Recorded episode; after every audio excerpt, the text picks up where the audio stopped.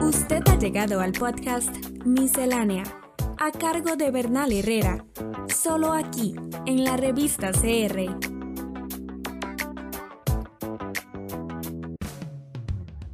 Esta nueva ley de empleo público afectaría totalmente el engranaje municipal, bajaría sus presupuestos. Muchas comunidades se verían afectadas en el ámbito social y económico.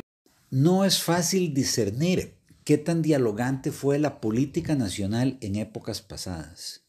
Hubo momentos en que el diálogo parecía posible, pero no se materializó y dio paso a la confrontación, y otros en los que, cuando parecía que dialogar ya no era posible, esto se hizo y permitió superar situaciones de gran tensión.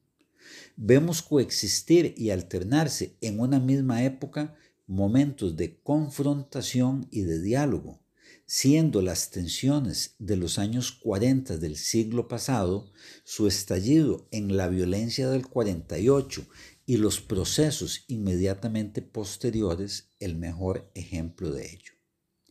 No sé, por tanto, si el actual clima de confrontación en la política nacional es menos o más agudo que el usual en nuestra historia. Lo que sí sé es que asistimos hoy día a un creciente diálogo de sordos que impide encontrar soluciones balanceadas a diversos temas acuciantes de la realidad nacional. El ejemplo más claro pero no el único, es el del tamaño, funciones y peso que el Estado o el sector público debería tener en nuestro país y igualmente las funciones y roles del sector privado. Se enfrentan en este tema desde hace ya algún tiempo dos posiciones opuestas que, lejos de dialogar para generar consensos, han ido exacerbando sus diferencias, dificultando así cualquier negociación política al respecto más vulnerables, la cantidad de microempresas, micro, pequeñas y medianas empresas que mueren en los primeros años de formación es impresionante. O sea, la mortalidad de empresas pequeñitas es altísima. Entonces, la tosigan de trabas, impuestos, regulaciones, este, ahora con cierres arbitrarios, este, le quitan, le quitan la posibilidad a la gente de ir a los establecimientos mercantiles. Les quitan esa posibilidad. En una esquina están quienes creen que la principal causa o incluso la única de los problemas económicos y fiscales del país reside en un sector público al que consideran hipertrofiado, ineficiente y oneroso, que obstaculizaría el sano desarrollo del sector privado en el cual ven la única fuerza social y económica positiva. Quienes sostienen esta tesis consideran que debe reducirse y debilitarse el sector público y dársele más potestades y libertades al privado. En la otra esquina están quienes, por el contrario, consideran que el sector privado es la principal o incluso la única causa de los problemas económicos y fiscales del país, dado la cantidad de abusos que se dan en él y que el sector público es el único sostén de nuestro Estado social de derecho y que los únicos cambios legítimos en este último serían aumentarlo o mejorar sus condiciones laborales. Cualquier otro cambio, incluso si contribuyera a una mejor prestación de servicios, es rechazado al portas y visto como una privatización solapada o un ataque neoliberal. Ambas posiciones son igualmente unilaterales y proponen visiones maniqueas donde se enfrentan los buenos y los malos. Ninguna de ellas da espacio alguno para matices, distinciones o gradaciones, y sus respectivas certezas son invulnerables a lo que la realidad nos muestra un día sí y otro también, que ambos sectores, el público y el privado, tienen sus propias fortalezas y debilidades y que el país solo podrá funcionar más justa y eficientemente salvaguardando y fortaleciendo las primeras y corrigiendo las segundas, sin importar el sector en que se encuentre.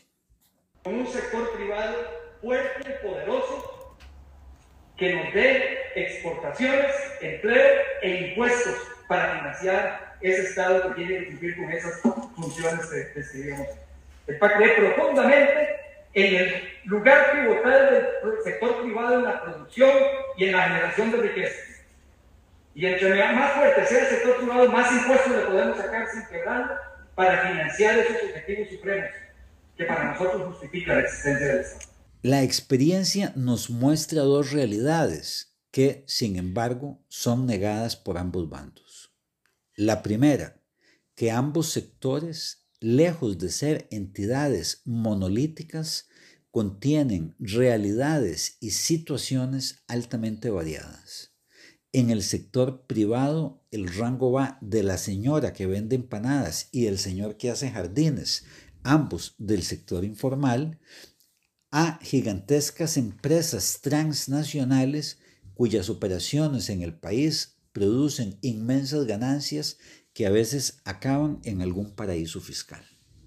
La misma variedad encontramos en el sector público, que abarca por igual ministerios inmensos y pequeños, universidades públicas y escuelas unidocentes, y las llamadas empresas públicas en competencia, como los bancos estatales.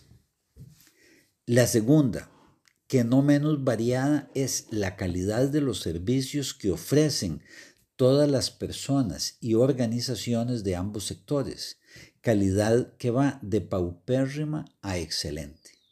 Basado en mi experiencia personal y la suya probablemente sea parecida, puedo afirmar con total convicción que he tenido y sigo teniendo experiencias excelentes, regulares y malas en el sector privado y en el público por igual. Esto me hace rechazar cualquier posición política que asuma que uno de estos sectores es el bueno y el otro el malo, y que la solución a nuestros problemas pasa por atacar sin misericordia a uno y proteger a ultranza al otro. Afirmar el carácter unilateral de ambos discursos no implica igualarlos. Para empezar, porque últimamente este diálogo de sordos ha sido muy desequilibrado.